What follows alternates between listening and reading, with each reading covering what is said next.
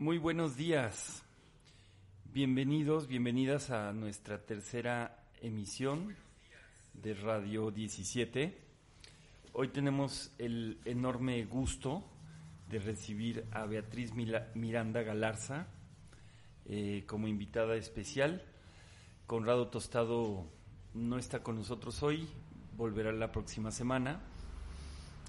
Y este, ¿cómo te encuentras, Beatriz? Bienvenida a Radio 17 a través de Radio Nopal. Hola, buenos días. Pues un poquito nerviosa porque es, eh, es extraño esto de estar eh, en una en una radio como Radio Nopal. ¿Por qué es extraño? Porque, bueno, he estado en programas de radio, pero las, eh, las típicas radios, me, mientras que esto es como mucho más hogareño, más pues hay una acogida y le hace sentir a uno como más responsable incluso de lo que va a decir. Sin duda, gracias a la hospitalidad de Diego Aguirre y de todo el equipo de Radio Nopal, hemos estado explorando y pues eh, agradeciendo la, enorme resonancia que sentimos entre 17 eh, Instituto y nuestros usos y costumbres y los de Radio Nopal. Y debo comentar también que estuvimos recientemente con Conrado en un programa de la radio que vamos a llamar regular. Mm. Y claro, el, contraste que mencionas, Beatriz, eh, bueno, lo sentimos de manera pues palmaria, es decir, eh, los tiempos muy ajustados, eh, las formas discursivas que, que se aceptan, eh, lo que se espera, en fin, todo el aparato que hay detrás y el, enorme privilegio que tenemos aquí es el de disponer no solo de más tiempo, sino de condiciones eh, pues de una libertad absoluta,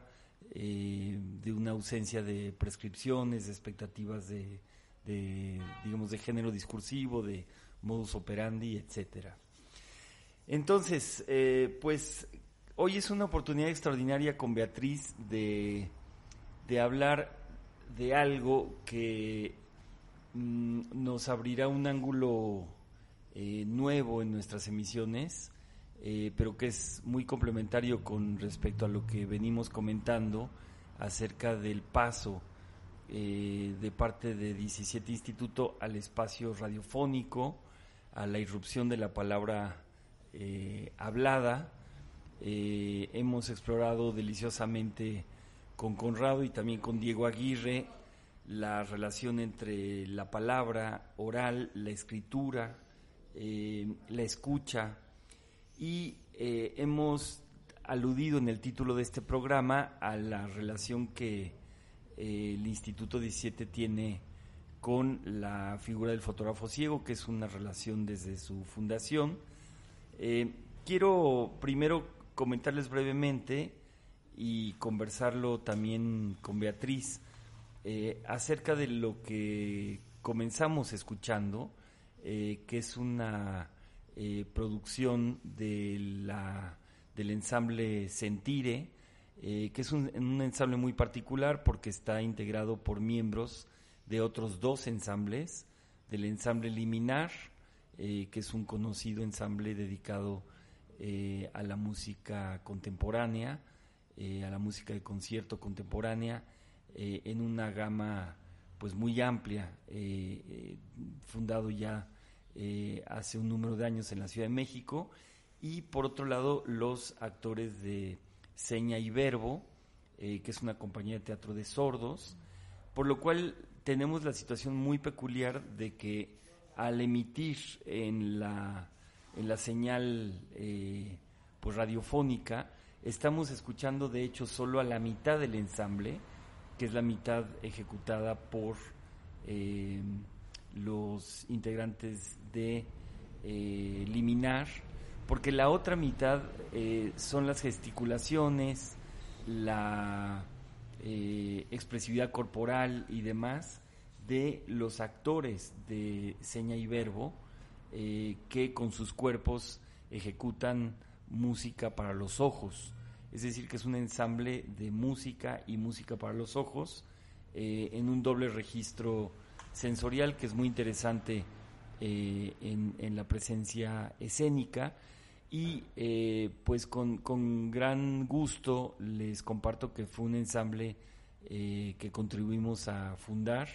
desde 17 Institutos de Estudios Críticos, en ocasión de la entrega de un doctorado honoris causa eh, a una extraordinaria percusionista llamada Evelyn Glennie, escocesa, eh, que es probablemente la primera percusionista en el circuito de la música de concierto y al mismo tiempo es alguien que vive con sordera profunda y pues presenta esto una aparente paradoja subrayo la palabra aparente, y quisiera eh, pues rememorar cómo es que llegamos ahí, eh, cuáles son las características de este ensamble, así como de otros proyectos vinculados con el área de estudios críticos de la discapacidad, que es el área que Beatriz eh, coordina en el marco de 17 Institutos de Estudios Críticos, además de coordinar la división más ampliamente de investigación y de impulsar una segunda área que tiene que ver con los estudios críticos de la eh, salud. Entonces, eh, la conversación irá de eh, los orígenes en relación con la figura del fotógrafo ciego hasta los tiempos presentes, en donde nos ocupan varios, varias iniciativas interesantes, incluida desde luego esto de Sentire, que en un momento les haremos escuchar más. Eh, ¿Cómo es tu, tu, sensación, Beatriz, acerca de, eh, de Sentire y de, de, Sentire, más bien, perdón, y de todo este eh, panorama, digamos, que he comenzado por esbozar? Pues em, el... A ver, creo que hay que comenzar señalando que el, el área de estudios críticos de la discapacidad del instituto se inicia incluso antes de denominarse así como área de, estudios críticos de la discapacidad. Em, creo que todos quienes conocen 17 saben de, del trabajo que Benjamín mismo ha venido haciendo desde el, desde el 99 o el 2000 me parece, eh, respecto al, a fotógrafos ah, que practican la fotografía desde la ceguera y la fotografía misma llamada de, ciegos como tal. Entonces me parece que habría que remontarse hasta hacia ese espacio y, y desde ahí hablar de cómo el instituto se ha ido interesando en la línea del que conecta al arte con la denominada discapacidad. Para mí ha sido un proceso bastante interesante porque Estudié mi doctorado en, lo que serían los Disability Studies en Inglaterra y justamente lo hice con eh, quienes eh, fundaron el o iniciaron el llamado modelo social de la discapacidad, pero nunca me había fijado en que hay una línea de, de quiebre en el proceso de implementación de este modelo que tiene que ver con algunos de los activistas grandes de ingleses y, a la cabeza está incluso un sudafricano llamado Vic Finkelstein. Em, pensaron en el arte como una forma de irrumpir eh, con más fuerza en el medio político, por ejemplo, para llamar la atención de mm, la sociedad en general y del gobierno inglés, por ejemplo, en este caso, de qué estaba pasando con las personas con discapacidad. Entonces es un movimiento que, si bien es cierto, desde los 60 inicia cuestionando el concepto clásico de discapacidad vinculado a la salud, eh, a partir de los 80 se empieza a mirar al arte y al, yo creo que a las ciencias humanas mismo como espacios de, de exploración más amplia de, de lo que sería la, la llamada discapacidad. Y pues cuando vine a, cuando llegué a México, la, la pregunta se me empezó a, mm, o se empezó a girar mi cabeza al vincularme más profundamente con 17 y al mirar que pues 17 ofrecía justamente este espacio que en Inglaterra se lo había tenido que labrar con, con mucho esfuerzo y, y, también con mucha lucha. Y de a poquito hemos ido entonces eh, tratando de, de, explorar qué significan estas conexiones entre arte y discapacidad, qué significa para la discapacidad misma ingresar desde el arte y, lo que para el arte o las artes está significando la, discapacidad. Y de ahí pues viene el, eh, dos, uh, vienen dos propuestas que hemos estado desarrollando, la una que es de Sentire, eh, que, lo explicó, pues ya lo explicaste bien, Benjamín, de que es esta especie de eh, trabajo eh, colaborativo entre Liminar y Seña y Verbo. Y la otra que es una plataforma que lo han denominado los mismos artistas como discreantes. Es, la, es una plataforma que alberga a artistas uh, de diversas disciplinas que tienen o se identifican con alguna discapacidad y a través de esta pues la propuesta es que se pueda ir uh, repensando no solo no solo la conexión arte discapacidad sino a través de ella repensando eh, problemas situaciones eh, perspectivas sociales y políticas en general. Sí muchas gracias por hacer esa esa descripción ese recorrido. Eh, creo que abundaremos más en la eh, motivación detrás de reunir a los músicos de Liminar y los actores de Seña y Verbo, pero lo que has mencionado me parece que plantea la necesidad de eh, ir incluso un poco más atrás, eh, como hemos hecho en distintas ocasiones eh, en relación con la, la figura de, de Finkelstein, uh -huh. eh, de Vic Finkelstein, quien ocupa un lugar tan importante en la secuencia originadora de los estudios críticos de la discapacidad y del modelo social. Eh, cuéntanos, ¿de dónde le vino a Finkelstein eh, el impulso y, y, las referencias para eh, hacer las contribuciones que hizo? ¿Nos puedes platicar un poco más uh -huh. acerca de él? Pues, a ver, una de las cosas que hay que aclarar es que este proceso de repensar la discapacidad desde lo político, desde lo social, desde lo filosófico, eh, se da paralelamente en Estados Unidos y en, y en el Reino Unido. Y, y, claro, mi conexión con el Reino Unido, pues, eh, es... Uh, más determinante por mi, por los estudios que realicé y por la, la, el trabajo luego que estuve realizando desde ahí. Y ahí es cuando llego a conocer a, a gente como Mike Oliver o Colin Barnes o el mismo Vic Finkelstein, que es una de las figuras uh, más notables en el, en la expansión de los estudios críticos de, bueno, de los estudios de la discapacidad, luego se llamará una línea de estos estudios críticos. Pero la historia de Finkelstein para mí es, es importante y es interesante por, eh, por líneas que luego iremos uh, hablando, pero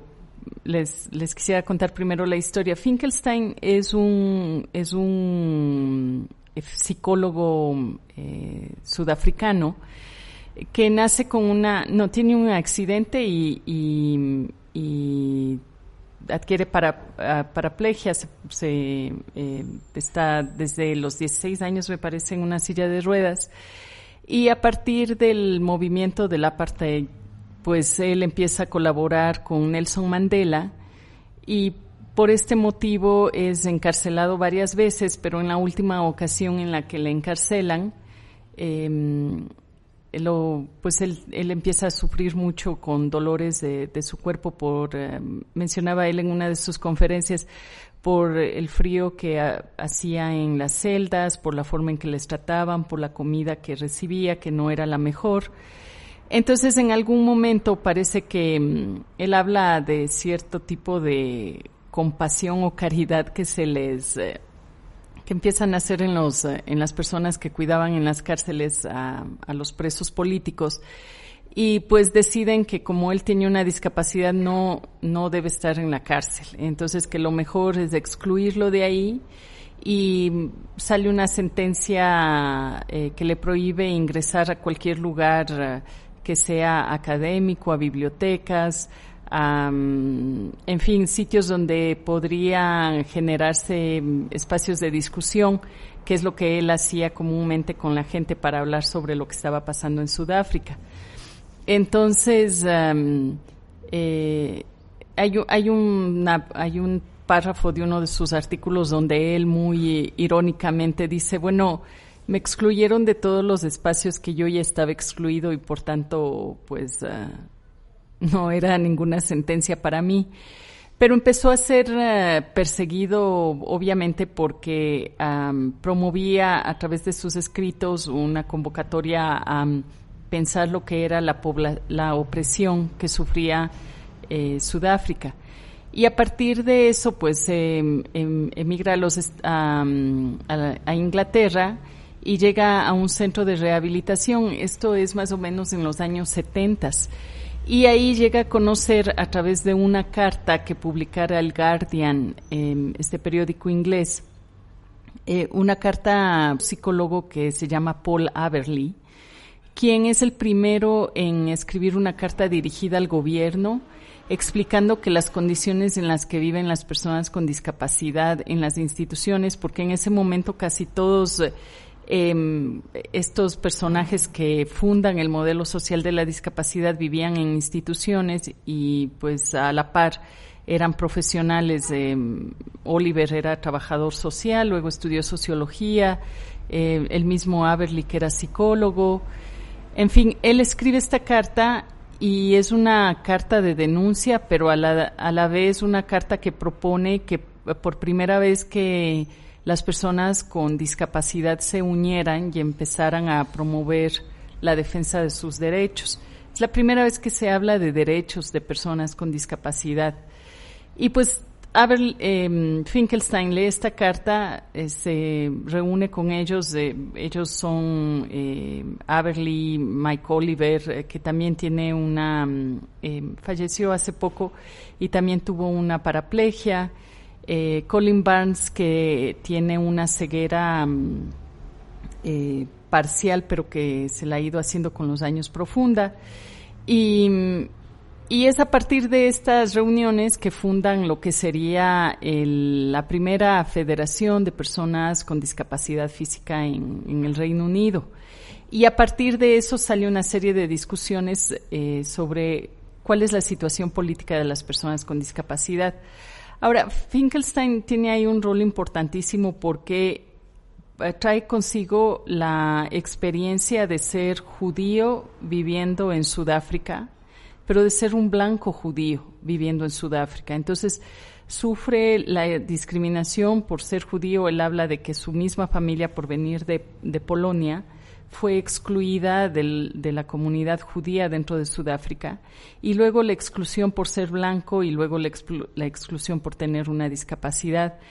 Entonces trae consigo una lectura más bien marxista de lo que sería la opresión, sea por cuestiones físicas o por eh, cuestiones sensoriales. Y esto es lo que da motivo a una discusión de, o una reformulación del concepto de discapacidad. Pasan los años y, pues Finkelstein se da cuenta que no es posible con la división que había entre personas con discapacidad física, visual, auditiva, intelectual, etcétera. Pues él piensa que algo que podría aglutinar a las personas y que podría hacer que el movimiento sea más unificado es el arte. Y entonces empieza a convocar. Él es uno de los primeros uh,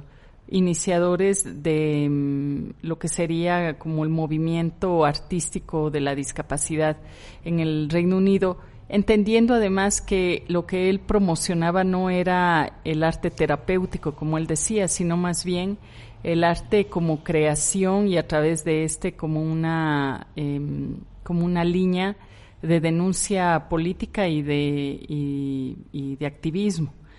Entonces, em, creo que la, hay muchas figuras eh, en el mundo anglosajón, em, aunque esto puede, o sea, un comentario como estos puede generar cierta, cierto malestar en los llamados, em, bueno, en la gente que está a favor de los estudios decoloniales, pero sí hay muchas figuras en el mundo anglosajón que son importantes y que lastimosamente no son conocidas en nuestros espacios porque hay muy poca traducción del trabajo original que se fue haciendo, por ejemplo, en los años 60 o 70, incluso 80, tanto en el Reino Unido como en los Estados Unidos, y que son pues trabajos importantes y esenciales que deberían tener más cabida y más eh, deberían ser más explorados en nuestro espacio. Y permitirían además ver cómo hay un paralelismo entre el trabajo que se fue haciendo eh, en, organizaciones pequeñas en América Latina, por ejemplo, y ciertas organizaciones eh, anteriores a los años 60 en el, en el Reino Unido, que son organizaciones más bien de familias o, eh, médicos, rehabilitadores, que empiezan a atender la discapacidad por la ausencia del Estado desde una desde políticas más de asistencia, es decir, como más de proveer a las personas de em, los em, elementos básicos para su vida, etcétera. Y pues luego va cambiando poco a poco en los 60 sin que esto quiera decir que pues se haya superado esos, esas formas de hacer em, eh, trabajo en la discapacidad. Al contrario, creo que hay una especie de, de entretejido que se va haciendo entre los llamados modelos y, y pues eso es lo que permite que ahora tengamos también una polifonía en el espacio de los estudios de la discapacidad. Sí, es, es muy es muy interesante todo lo que nos compartes. Yo creo que hay tres grandes puntos que siento la necesidad de, subrayar. Eh, el primero es que eh, la descripción que, nos compartes es una, eh, digamos, da testimonio de, del origen del movimiento asociativo eh, en favor de los derechos de las personas con discapacidad, con raíces que, van muy hondo en, luchas de emancipación, eh, pues de enorme profundidad, de enorme importancia, por lo menos en el siglo XX eh, y que además, digamos, un personaje como Finkelstein, debido a su diversa inserción social, eh, pues no, no es solo una lucha, sino muchas luchas eh, simultáneas. no deja de ser muy emblemática la relación entre la lucha contra el apartheid en Sudáfrica y el movimiento en favor de, de los derechos de las personas eh, con discapacidad sujetas, eh, digamos, como él mismo planteaba, eh, a una especie de apartheid estructuralmente enormemente parecido ¿no? a, la, a la situación vivida en Sudáfrica por las personas llamadas de color. Esto me hace también comentar sobre algo que, que, a veces se nos pasa de largo y es que a ver, Finkelstein es un sudafricano, mm. es decir, que podemos eh, fácilmente mm, relacionarnos con su figura y con sus propuestas en un eje eh, de acuerdo a lo que llamamos las relaciones sur-sur. Es decir, que si bien su trabajo, dada su migración al Reino Unido, digamos, madura allá y se convierte en el movimiento político que, que conocemos en la latitud eh, más bien del norte eh, del Reino Unido, en realidad toda su energía viene de esa Sudáfrica eh, que de tantas maneras se puede comparar con la situación mexicana y latinoamericana. Y, eso creo que trastoca cualquier perspectiva simplista este, acerca de eh, un, un, saber y un movimiento que nos vendría de la metrópoli, ¿no? en el caso de los estudios de la discapacidad y el movimiento asociativo de corte crítico, el modelo social mismo, eh, dada la, hibridación que está en el origen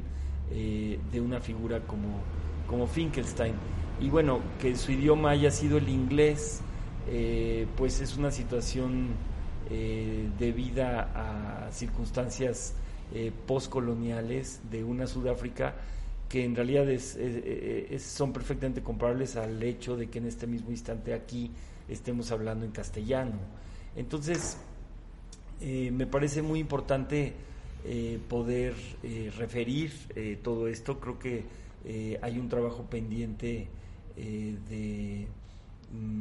como has enfatizado, de difundir de dar a conocer, de explorar y de debatir con eh, e-, ese corpus eh, desde México, desde el español, desde América Latina. Y claro, el tercer elemento que es el que nos convoca hoy es el, lugar central de la producción simbólica, de la producción artística, no en la beta de eh, arte terapia, que desde luego tiene un lugar absolutamente indiscutible eh, por muchos motivos. Eh, yo, eh, como practicante del psicoanálisis, no podría sino subrayar la enorme importancia que en un momento dado tiene la producción artística, no solamente en el caso de sujetos enfrentados a condiciones de discapacidad, sino para todo sujeto en general, pero eh, estableciendo clara y tajantemente la diferencia entre eh, las vías de la autoterapia y la producción artística profesional, eh, creo que es muy importante entender el margen de movilidad que la producción artística brindó al movimiento asociativo a través de, figuras como la de Finkelstein y y tantas otras que vendrían después. Eh, y, hay que entender, digamos, el enorme valor social, político y de maduración cultural que implica eso y que eh, me parece hay que relacionar con eh, la actividad que ahora mismo estamos realizando al hablar de estos temas al, al, aire por vía de un proyecto como Radio Nopal que justamente se ocupa, digamos, de los alcances eh, simbólicos y culturales por una vía que no es la de la acción política directa, pero que en algunos sentidos eh, rebasa el alcance mismo de, la acción política con respecto a temas eh, que nos podrían inquietar, que son tan importantes y que de los que estamos hoy rodeados y que enfrentamos de tantas formas eh, y que en este caso estamos ejemplificando a través de esta eh, lucha de, en favor de los derechos de las personas eh, con discapacidad. Si les parece, vamos a escuchar un nuevo tramo de esta presentación escénica del ensamble Sentire, que por cierto, para vincularlo con varios, varias menciones en nuestras emisiones anteriores, pues es una eh, presentación de improvisación en vivo, eh, de creación en vivo y que ilustra eh, de manera bastante sorprendente para quienes hemos tenido el gusto de, ver su trabajo. Bueno, la, musicalidad a la que acceden eh, los sordos y la interacción artística de la que eh, son capaces sordos y músicos eh, en una conjugación que es pues inusual por motivos, y esta es la fuerza de la propuesta, de, de un cierto estereotipo canónico que supone que desde la sordera no hay acceso a la musicalidad y que los músicos no tienen relación eh, posible con el mundo de la sordera, por lo tanto, eh, y este ensamble justamente demuestra lo contrario eh, y veremos cuál es la lógica que está ahí en juego y qué relación podría tener esto con la figura que mencionamos al principio del fotógrafo ciego. Entonces, aquí un nuevo fragmento de ese concierto.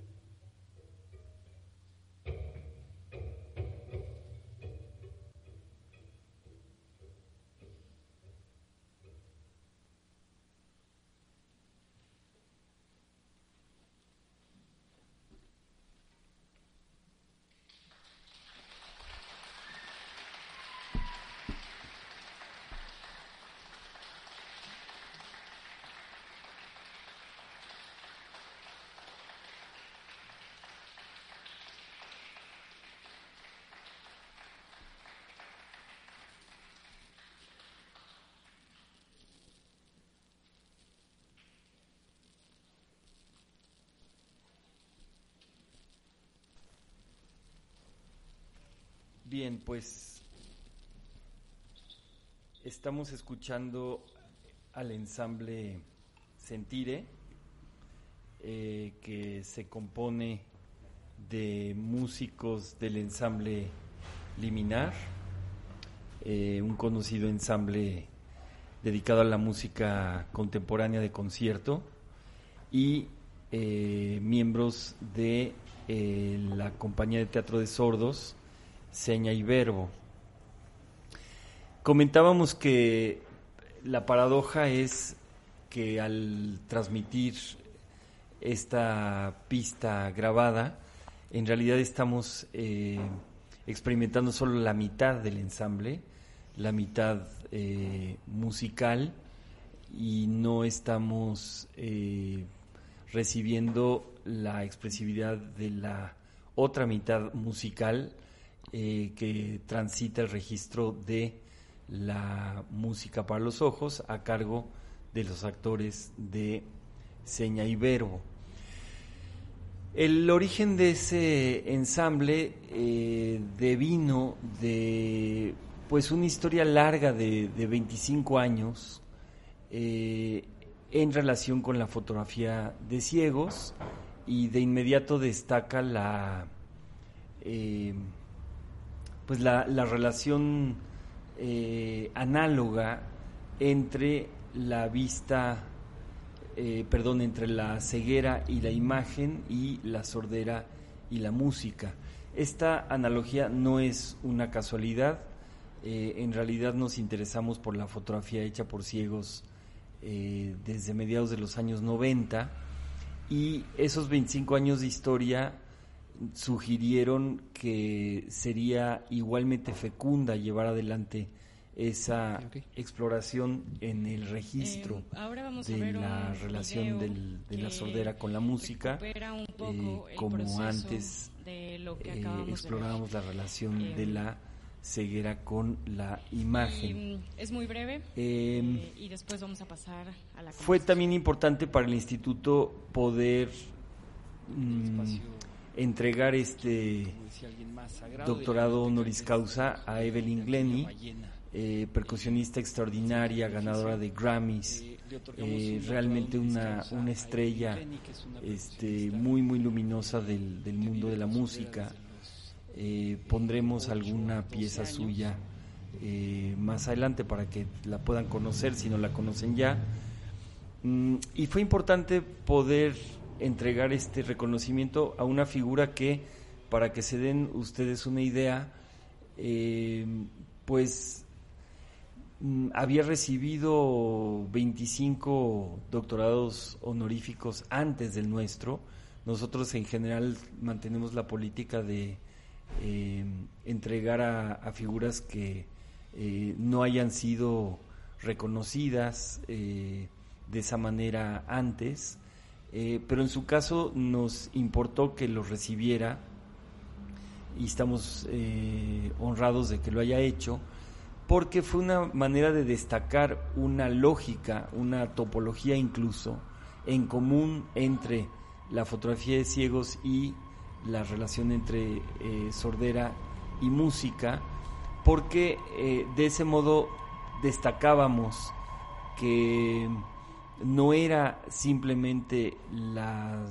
eh, ceguera y la fotografía, la ceguera y la imagen lo que nos interesaba, o en este caso la sordera y la música, sino una topología más general, una lógica, como decía yo hace un momento, que de hecho es la que estructura eh, el, planteamiento y la iniciativa de 17 institutos de estudios críticos, en la medida en que es una topología que siempre está poniendo en relación eh, factores, elementos, ingredientes que están eh, aparentemente en una relación de mutua exterioridad, incluso casi de una exterioridad insalvable. Y nos parece que eh, era importante pues ilustrar de nuevo que no solamente no es una distancia insalvable, sino que la, la puesta en relación de esos elementos eh, aparentemente eh, que no se tocan eh, o que no podrían tocarse, pues tiene una importancia capital no solo estética, sino epistémica y también ética. y nos parece que esta profundización en esa experiencia que hace ahora el ensamble Sentire y que por cierto llevamos adelante de muchas otras formas eh, con Beatriz eh, y con tantos otros colegas. Eh, en este momento estoy pensando en el grupo de los discreantes, que son artistas que viven con alguna discapacidad, son artistas profesionales, son artistas practicantes de su quehacer mucho más allá de eh, cualquier eh, arte terapia. Eh, esta exploración simbólica artística que hemos promovido desde 17 y muy particularmente bajo la coordinación de, Beatriz Miranda, pues tiene justamente el fin de desplegar en nuestros contextos la, la potencia del relacionamiento entre el arte y la discapacidad en la línea de lo que hemos venido comentando. Tengo el gusto, además, eh, y lo celebro enormemente, que eh, los discreantes eh, Edgar Lacols y Pedro Miranda específicamente, uno un escritor y el otro un artista plástico y fotógrafo, tendrán en breve un espacio radiofónico también aquí en Radio Nopal, eh, merced a la colaboración de Radio Nopal con, con el Instituto 17. Y eh, bueno, estamos encantados porque eso sin duda les, les traerá eh, mayor fuerza, mucha más gente dentro y fuera del país podrá enterarse del, del trabajo tan apasionante que sostienen. Beatriz, ¿podríamos hablar un poco acerca de, de los discreantes? ¿Cuál fue la, el origen de esa plataforma y, cuál es su idea general? Pues em, primero estaba pensando en lo que decías de, o sea, se me conectó mucho con la con la parte de la demanda que siempre hay de que seamos eh, entre comillas inclusivos con el lenguaje y con, por ejemplo, si uno pone una imagen en Facebook o la sube a Twitter, eh, poder describir la imagen. Y estaba pensando en lo que decías cuando presentaba, bueno, se escuchaba el, el ensamble eh, Sentire y la, pues los radioescuchas o las radioescuchas solamente pueden escuchar, pero no pueden ver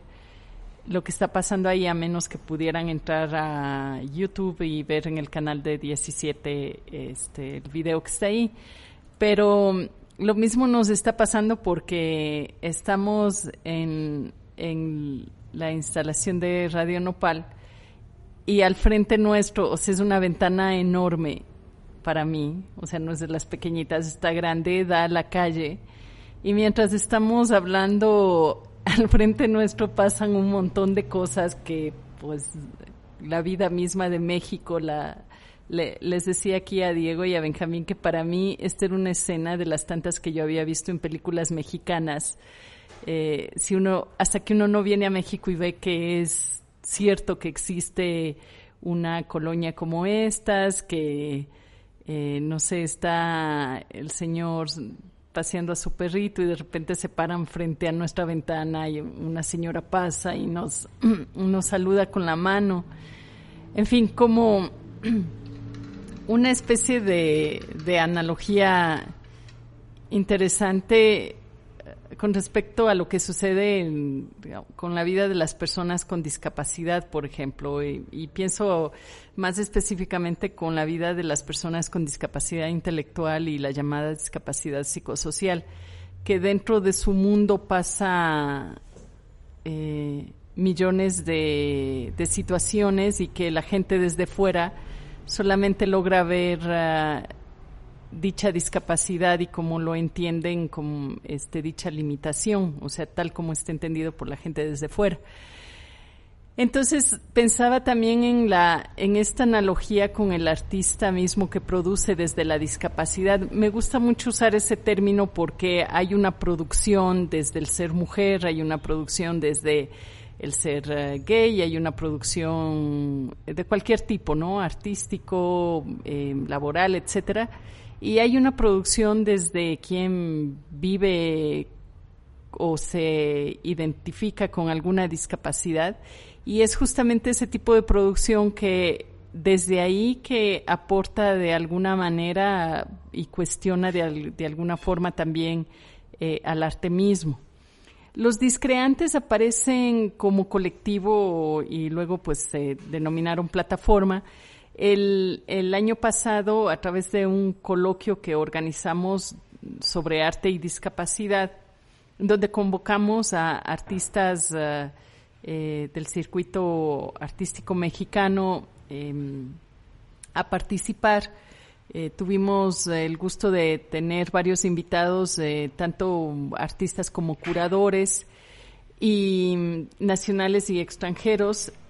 Y también convocamos a un diálogo entre dichos artistas y los llamados artistas eh, con discapacidad, donde estuvieron Pedro Miranda, estuvo Mari Carmen Graue, estuvo Carmina Hernández, em, tuvimos a um, Seña y Verbo, em, no sé si se me escapa alguien por ahí, estuvo Equiwa Adler también.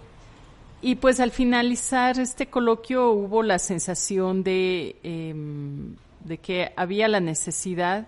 de promover una discusión mucho más amplia sobre el rol que tiene la discapacidad dentro del arte y viceversa. Y pues de ahí nace la plataforma Discreantes. Eh, estamos muy halagados porque acaban de ganar un premio em, en una convocatoria del CENART y mm, dicho premio también refleja un poco la forma de trabajar de la plataforma. La plataforma es una especie de espacio abierto donde artistas que tienen alguna discapacidad pueden incluirse y las formas de trabajo son de lo más uh, heterogéneas. Eh, se puede trabajar individualmente, se puede trabajar en grupo, en parejas. En fin, no hay una normativa dentro de la plataforma y tampoco hay una especie de determinación disciplinar. Es decir, hay, hay escritores, hay escritores de eh, poetas, hay escritores de ciencia ficción, hay artistas visuales, eh, hay artistas que hacen música, eh, tenemos la, la, suerte de haber invitado a, a, Mónica González, que es una de, es una artista intersex que nos ha contado su historia de exclusión desde grupos um, artísticos más feministas, etcétera. Entonces ha encontrado un espacio de convocatoria dentro del, de grupos de artistas con discapacidad y de allí su su pues la invitación que le hicimos a que formara ser parte em, a que pasara a ser parte del, de la plataforma Discreantes. Eh, entonces es un es un espacio que lo estamos promoviendo como de diálogo, de creación, de producción, también de formación. Eh, estamos tratando de impulsar un proyecto formativo y de profesionalización de los artistas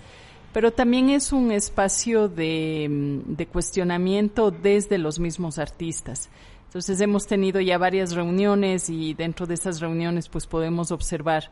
lo heterogéneo que es el mundo de la, del arte y lo heterogéneo que es el mundo de la discapacidad.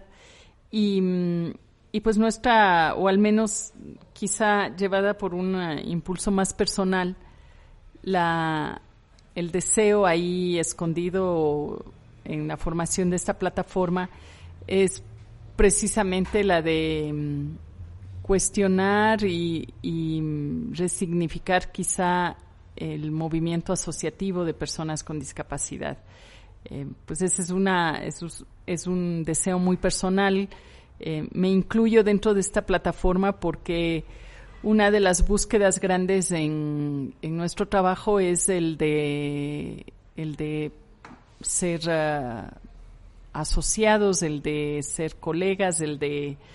el de tener una especie de alianza con estos artistas y por tanto colaboradores. Y en ese sentido, pues 17 también se siente parte de, de la plataforma.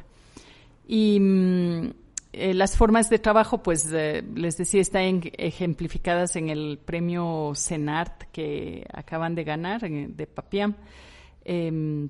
por ejemplo, tres de ellos se reunieron, presentaron su propuesta y ganaron un premio. Ekiwa Adler, por su lado, presentó otra propuesta, también ha ganado un premio.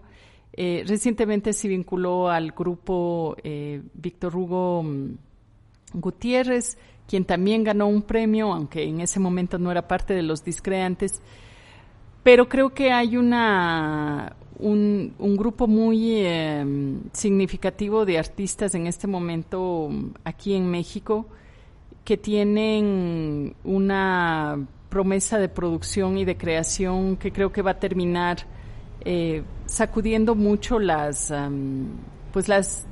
las plataformas mismas desde donde se produce y se crea en, en México y pues el sueño un poco es que dentro de este circuito artístico eh, general logre haber una especie de, convocatoria también a estos, a estos grupos, a esta plataforma y a través de eso un diálogo y un repensar la misma producción artística en México. Sí, muchas gracias. Me, resulta importante eh, quizá tratar de abundar en cuál es la fuente de este comentario, eh, de este contrapunto, de estas actividades en el digamos, promovidas por nosotros, eh, con tantos eh, colegas eh, de talento, mm, porque como lo hemos explorado en torno a la idea de, una cuarta vía para la discapacidad, creo que es fundamental entender que hay muchos tipos de relación con la discapacidad, que no se trata simplemente de digamos, de, relacionar o de, promover esa relación sin más, sino de promoverla en ciertos términos. Y que clásicamente hay una relación eh, vinculada, digamos, con el horizonte religioso o el político en su caso, eh, hay una relación eh, desde la ciencia que se ha centrado quizá a lo largo de ya eh, pues mm, un periodo importante de la modernidad en donde se ha eh, caracterizado eh, un, abordaje de la discapacidad desde el discurso médico, ¿no? donde se trata aparentemente de remediar el mecanismo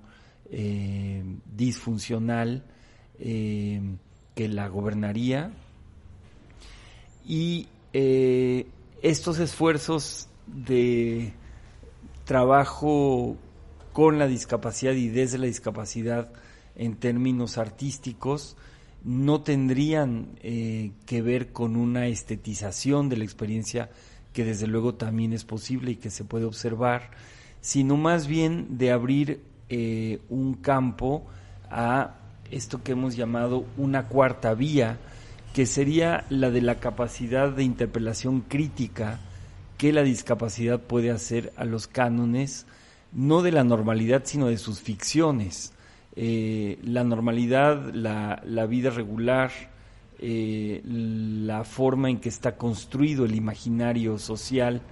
de la normalidad, de la capacidad eh, y de sus derivas capacitistas, pues son todos tejidos absolutamente ficticios que se pueden remover, que se pueden cuestionar, que se pueden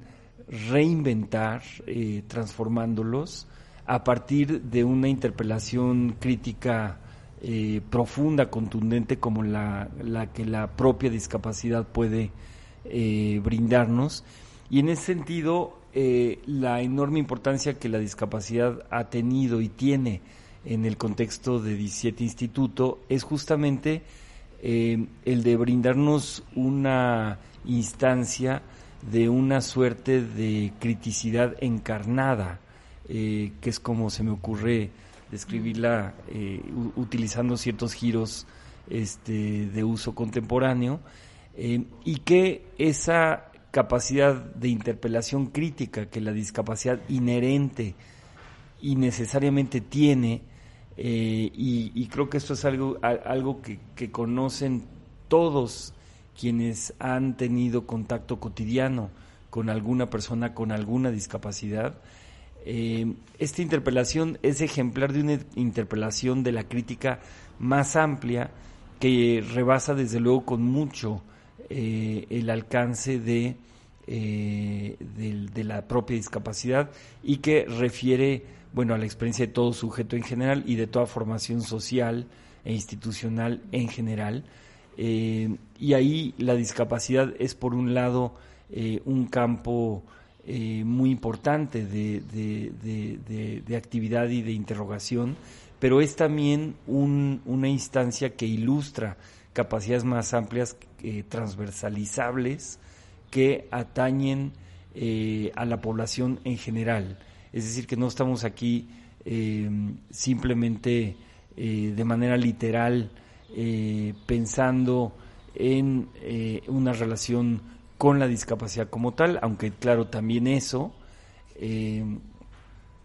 sino que eh, este. es que me, causa me causa mucha emoción estar en un espacio de radio donde la vida misma está pasando alrededor y ahora estaba la puerta abierta y entra un perro de lo más tranquilo, se mete, se da la vuelta y, y vuelve a salir. Pues me conecta mucho con la posibilidad de de conectar la, la, palabra con lo que se vive, con el, con el día a día. Y justamente yo creo que, o sea, pensando en el tema de la discapacidad, eso es algo que muy pocas veces personas con discapacidad, sobre todo intelectual, tienen la posibilidad, ¿no? De, de conectar esa palabra que tienen, conectar la, la forma de ver el mundo con lo que está pasando y que alguien desde afuera de ese mundo los escuche y, y, pueda percibir también eh, o pueda hacer, eh, tener acceso a la percepción que tienen estas personas de lo, de lo que es el mundo. Sí, efectivamente es una hermosura eh, el perro, bueno, se veía tan seguro que parecía que venía a la, a la estación de radio. Eh, Al pensé, programa. Pensé, luego apareció su dueña y, parecía que la dueña venía a la estación de radio, pero ninguno de los dos venía. Simplemente le dio curiosidad. Em, en fin, entonces eh, estábamos en, el, en, la cuestión de, la discapacidad como, como criticidad encarnada, tanto de manera específica y también en una eh, dimensión ampliada con un con una eh,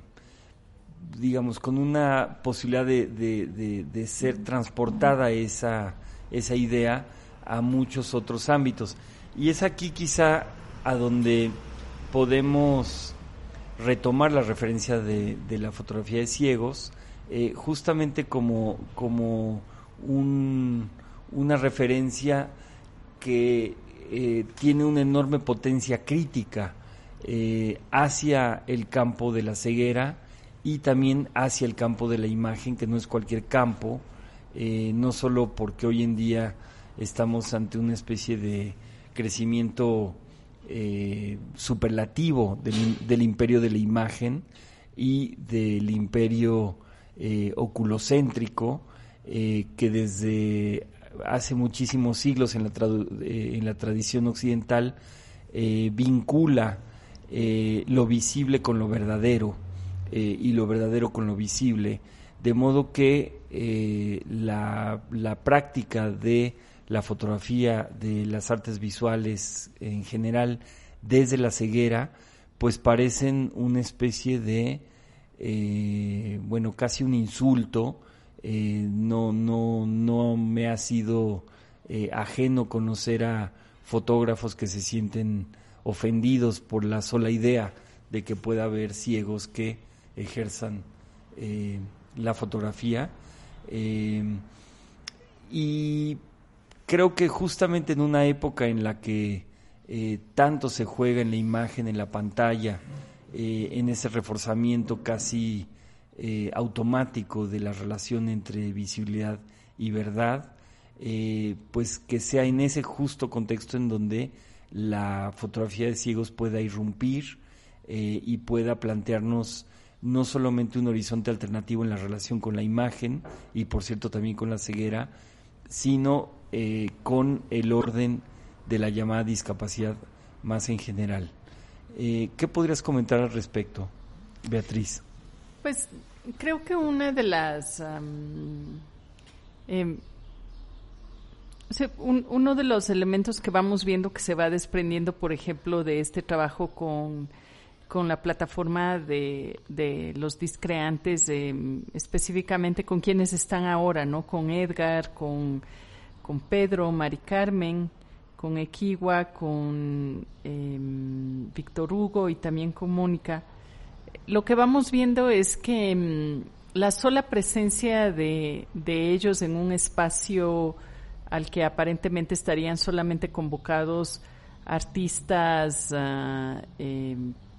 digámoslo así, para usar un término que ha sido traducido como capacitados para, ¿no? Como con un, con un cuerpo eh, y con una eh, con ojos, con, con sentidos que están eh, legitimizados, digamos, para ejercer el arte,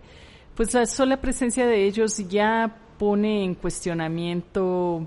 un canon que va rigiendo la, la, producción artística, pero a través de eso también pone en cuestionamiento los espacios que se van relacionando con esta producción artística. Por ejemplo, es imposible no cuestionar el cómo están construidos o la oferta que tienen los museos, las galerías. Em, cuando existe, por ejemplo, un fotógrafo ciego o cuando existe una chelista ciega o existe una, un escritor que tiene una parálisis cerebral. es imposible no cuestionar em, las formas de accesibilidad de ellos em, a plataformas de escritura, etcétera pero también de mm, las personas al trabajo de ellos. Entonces, em, me parece que la discapacidad para mí es una especie de síntoma en general, ¿no? Es eh,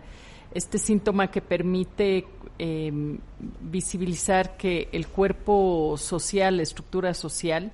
está padeciendo de algún malestar y no precisamente por la persona con discapacidad, sino más bien por lo que la persona con discapacidad representa para ese cuerpo en malestar. Es decir, em, el hecho de que exista un fotógrafo ciego eh, y que eso cause em, como una especie de em, malestar a, los fotógrafos en general, pues indica que hay ahí una barrera que aún no ha sido superada sobre el entendimiento de la fotografía, la mirada, el ojo, etcétera. Em, el hecho de que haya un escritor con parálisis cerebral, un poeta con parálisis cerebral que además escribe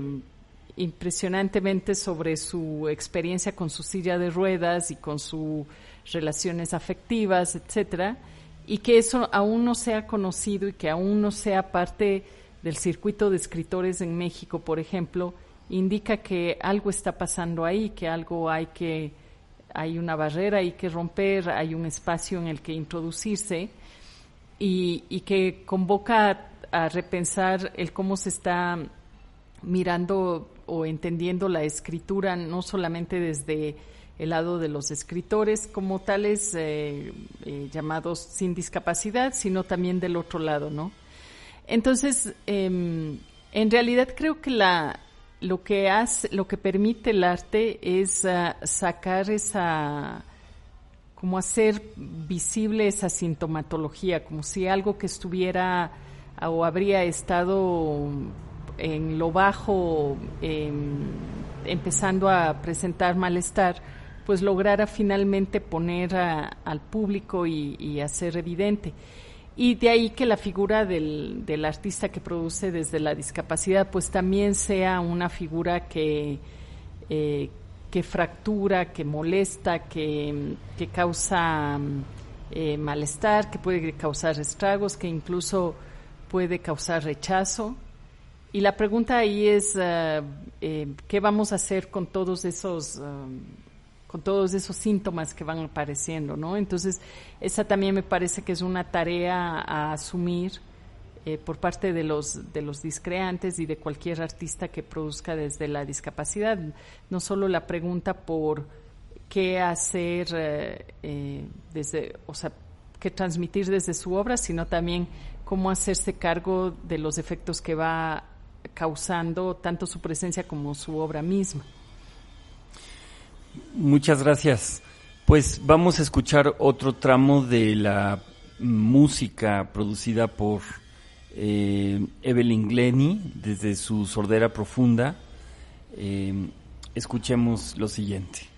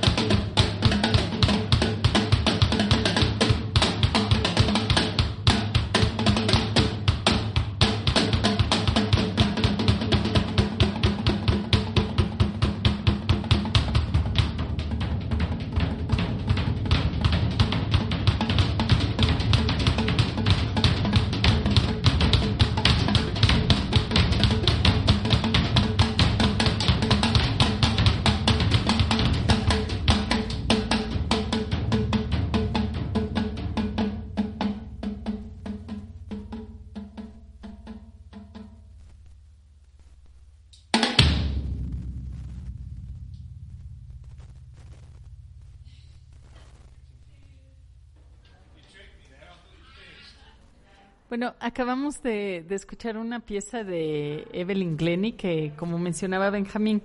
es esta percusionista eh, que vive con una sordera profunda,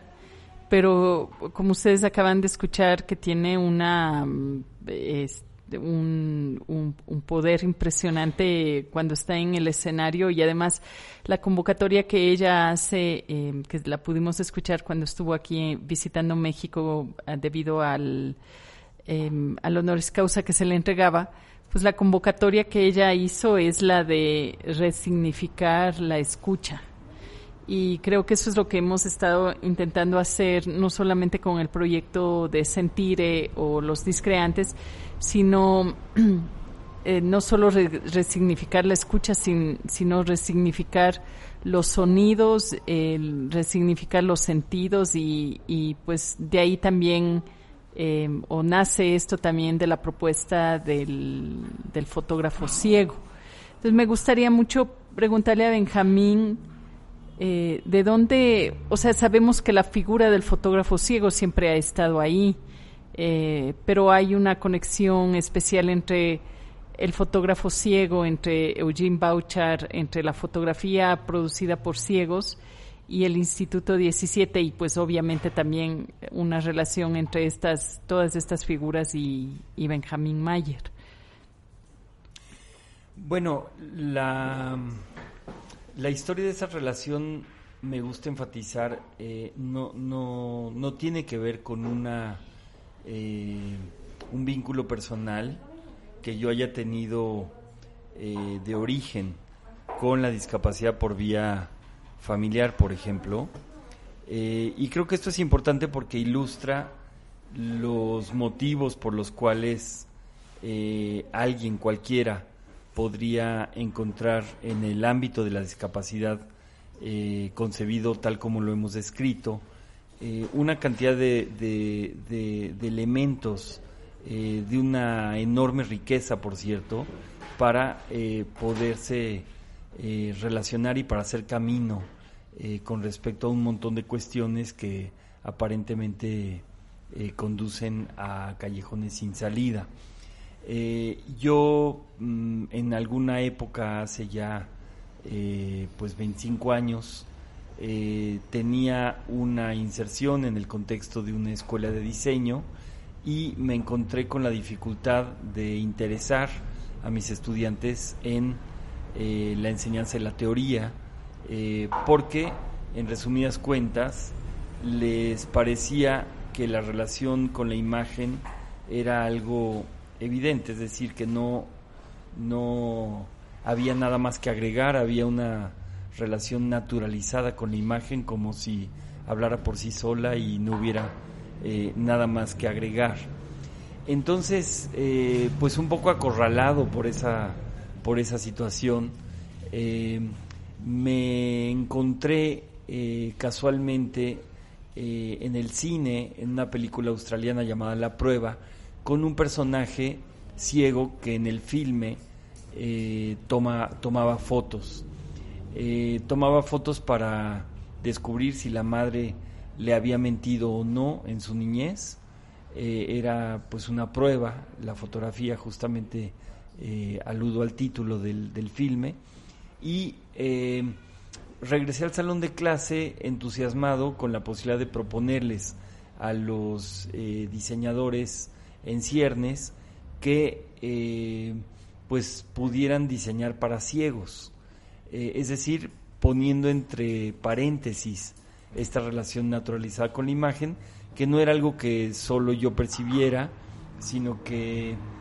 notaba, por ejemplo, que mis colegas docentes eh, observaban que eh, los estudiantes en las clases de dibujo que les interesaban tanto, también ahí dibujaban lo que imaginaban, no lo que veían. Es decir, que no, no se daban a la tarea realmente de observar, eh, sino que mm, se dejaban habitar por, por una serie de, estereotipos de lugares comunes del mundo imaginario eh, en vez de interrogar sus propias eh, imaginaciones eh, a partir de lo concretamente visto frente a ellos. Al, ¿Cuál sería mi sorpresa? Que al, al poner entre paréntesis la imagen, el interés por ellos en la teoría creció desmedidamente, tuvimos un semestre realmente muy estimulante y fue a partir de esa experiencia positiva que me mm, permití proponer a la dirección de la escuela el establecimiento de una unidad de colaboración con ciegos en medio de una escuela de diseño, un, espacio eh, como tantos otros dedicado a la relación con lo visual y con la imagen. Eh, evidentemente mi propuesta no fue eh, particularmente bien recibida y fue después mi encuentro casual con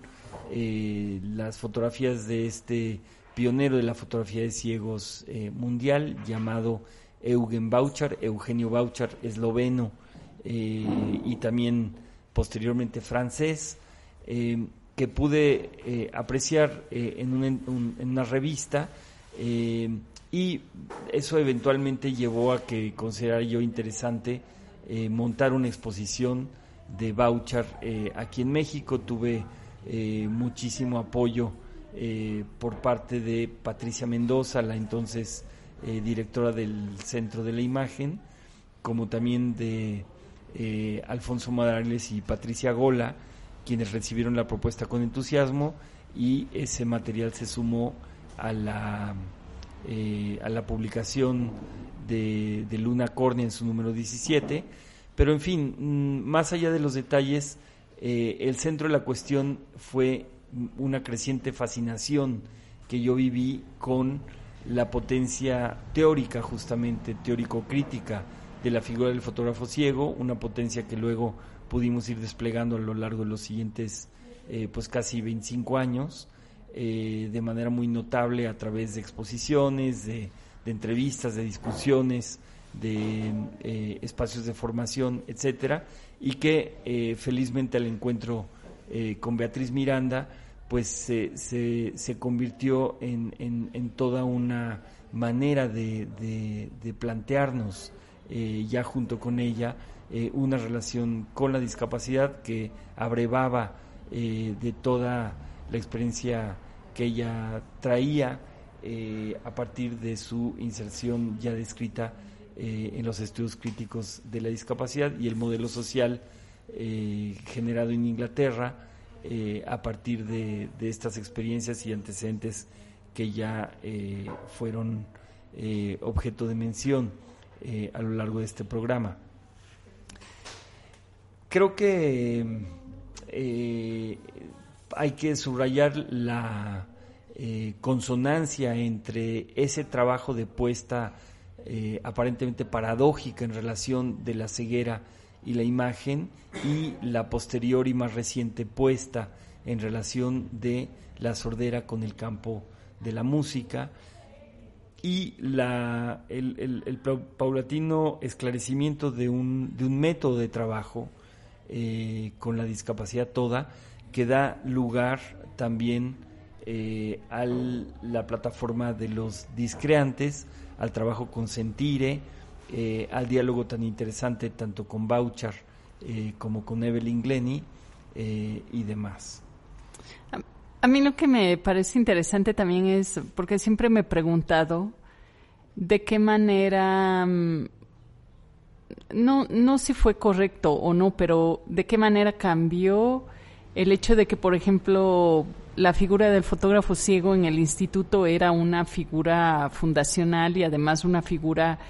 que calzaba en diferentes espacios dentro de la propuesta de 17 y de repente cuando decidimos crear el programa de estudios críticos de la discapacidad empezamos a ubicarla más dentro del espacio del estudio de los estudios críticos de la discapacidad. Es decir, me siempre me he preguntado em, hasta qué punto podremos en algún momento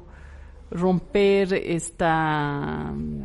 como esta estratificación de los estudios críticos de la discapacidad y dentro de eso todo lo que tenga que ver con sordera, ceguera, eh, discapacidad intelectual, etcétera, y romper eso y que en algún momento simplemente sean parte de em, una propuesta general, ¿no? Que era lo que a mí me parecía interesante en nuestro encuentro con Benjamín fue que él me decía, bueno, yo nunca he oído de los estudios de la discapacidad y sin embargo estaba haciendo ya trabajo con, con Bouchard, con Pedro Miranda, con Gerardo Nigenda ya desde hace mucho tiempo. Entonces, em, hay, hay también algo simbólico para mí que em, indica cómo, eh, que es el ejemplo que se da en, en, muchos espacios, ¿no? Por ejemplo, hay un libro muy rico escrito por uh, una antropóloga norteamericana que se llama Nora Gross, y Nora escribió una historia impresionante sobre mm, eh, una isla pequeña en Estados Unidos que se llama Marta Vineyard, y el libro se llama Everybody Spoke Sign Language um, Here. Eh, y la historia es sobre, es una historia real, Marta Viña siendo una isla donde todo el mundo hablaba, manejaba lengua de señas porque había un porcentaje considerable de personas sordas. Hasta que eh, más o menos a mediados de lo, de, del siglo pasado,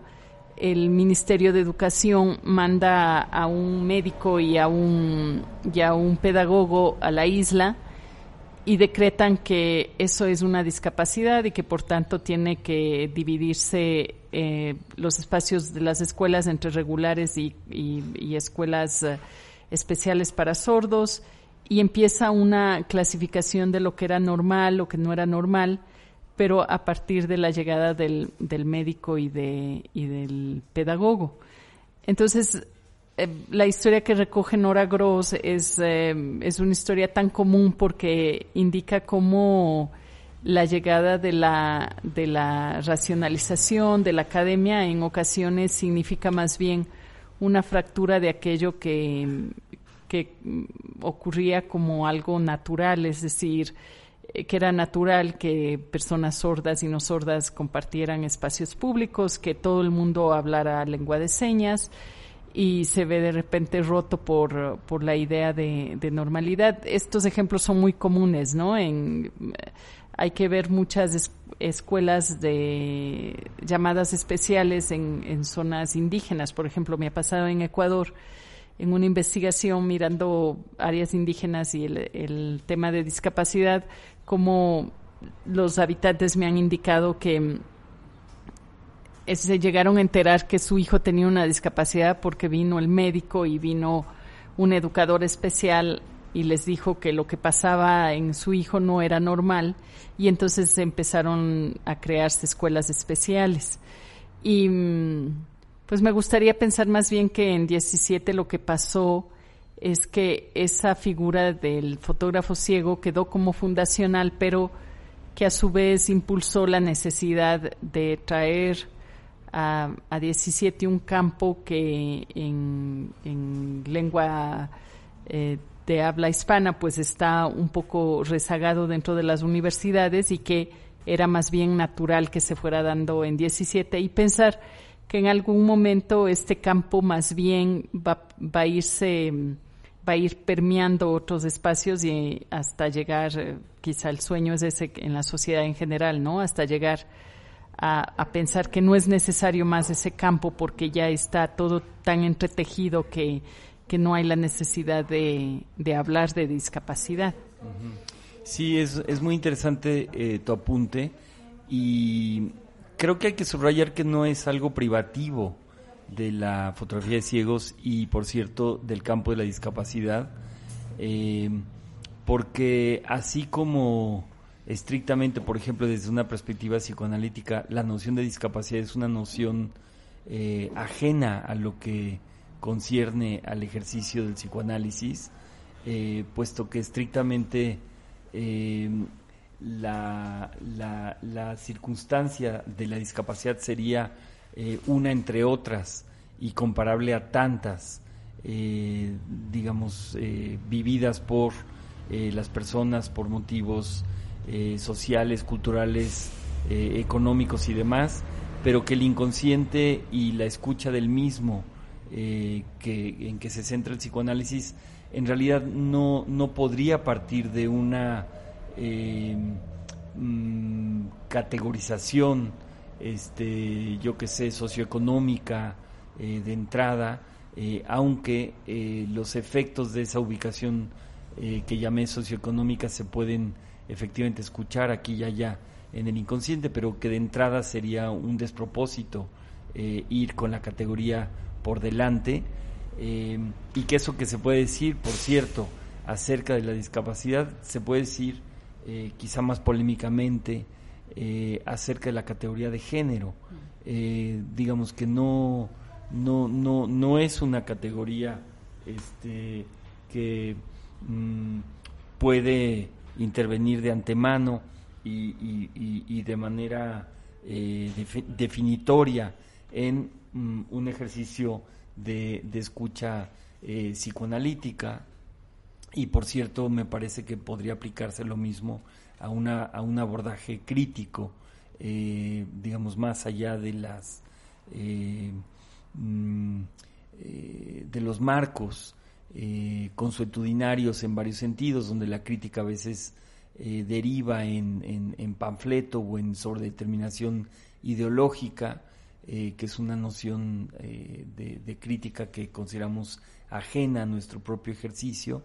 eh, que así como ha sido importante establecer un área de estudios críticos de la discapacidad y por supuesto ha sido importante establecer un área de estudios críticos del género por motivos eh, muchos eh, y muy concretos. al mismo tiempo esas dos áreas, como tantas otras en nuestro contexto, pertenecen al marco general de nuestros programas en teoría crítica y en ese sentido eh, espero que estemos eh, eludiendo este peligro de fetichización que tú bien eh, adviertes, ahí donde pareciera que la figura del fotógrafo ciego, de la percusionista sorda, de los discreantes, de Sentire, digamos que todas estas producciones, todas estas propuestas artísticas serían de interés exclusivamente en relación con el campo de la discapacidad, cuando justamente estamos diciendo exactamente lo contrario, que, el valor que representan eh, y que nos hacen experimentar rebasa con mucho ese ámbito y se trata justamente de eh, ir al circuito más amplio eh, de lo social, digamos, para, para derivar y desempacar tantas consecuencias, tanta, tanta riqueza que nos pueden representar en varios sentidos. Eh, bueno, hemos llegado al final del programa. Eh, no sé si, si quieres hacer un comentario de cierre, Beatriz. Bueno, agradecerle mucho a, a, Diego, que por cierto me, me, parece, para mí es una casualidad enorme que es muy eh, pues que me llega mucho porque yo, yo soy ecuatoriana, yo nací en una ciudad muy pequeña en Ecuador y resulta que pues Diego estuvo trabajando ahí, la pareja de Diego es de ahí y pues eso me significó mucho cuando conocí a, a Dieguito. En Ecuador utilizamos mucho los diminutivos, entonces me cae bien decirlo así. Pero agradecerle a él el espacio y además la posibilidad eh, la, la, posibilidad de la palabra y la posibilidad de la escucha que está brindando no solamente a, personas eh, que vienen de estas organizaciones que podrían tener un espacio de, de todas maneras, sino sobre todo a estos grupos eh, que de alguna forma han sido también excluidos eh, del, del espacio de la escucha. Entonces me, me emociona mucho que algo así exista y también invitarles a quienes nos estén escuchando, a quienes entren a la página de, Radio Nopal, invitarles a seguir el trabajo que estamos haciendo en el tema relacionado con la discapacidad y también a, colaborar con nosotros eh, con ideas, con propuestas. Em, creo que la, la única forma en la que vamos a lograr eso que estamos pensando de eliminar de alguna manera los espacios tan eh, que se convierten en guetos luego, es justamente a través de, la interacción y la colaboración. Entonces, em, eh, pedirles que empiecen a seguir a, los discreantes y apoyar y apoyar también cualquier propuesta que, que sea creativa, e innovadora en el campo de, de la discapacidad, sobre todo en su vínculo con, con el arte. Sí, y así es como cerramos esta emisión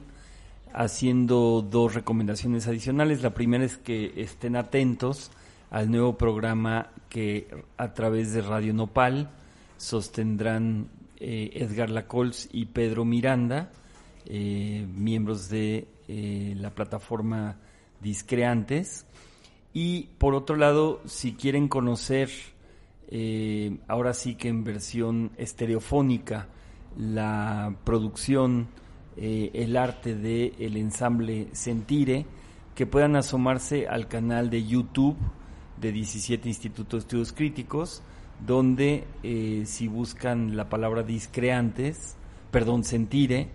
ya me estoy aquí confundiendo, Sentire, encontrarán eh, pues por lo menos una, quizá dos grabaciones distintas de presentaciones que ellos han hecho, en donde podrán apreciar no solamente lo que hemos podido compartir hoy radiofónicamente, es decir, eh, la música, sino también la,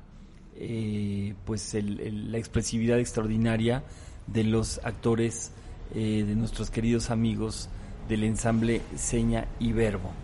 Bueno, para terminar, les vamos a dejar durante cinco minutos más con un encore extraordinario de Evelyn Glenny con la Orquesta Filarmónica de Medellín, en Colombia, un concierto en octubre del 2010. Eh, ella, bueno, salió al escenario después de eh, muchísimos aplausos eh, entusiasmados del público asistente y tocó este extraordinario encore que es nuestra despedida de la presente emisión. Muchísimas gracias, nos escuchamos la próxima semana en este mismo horario de 9 a 11 de la mañana Radio 17 a través de Radio Nopal.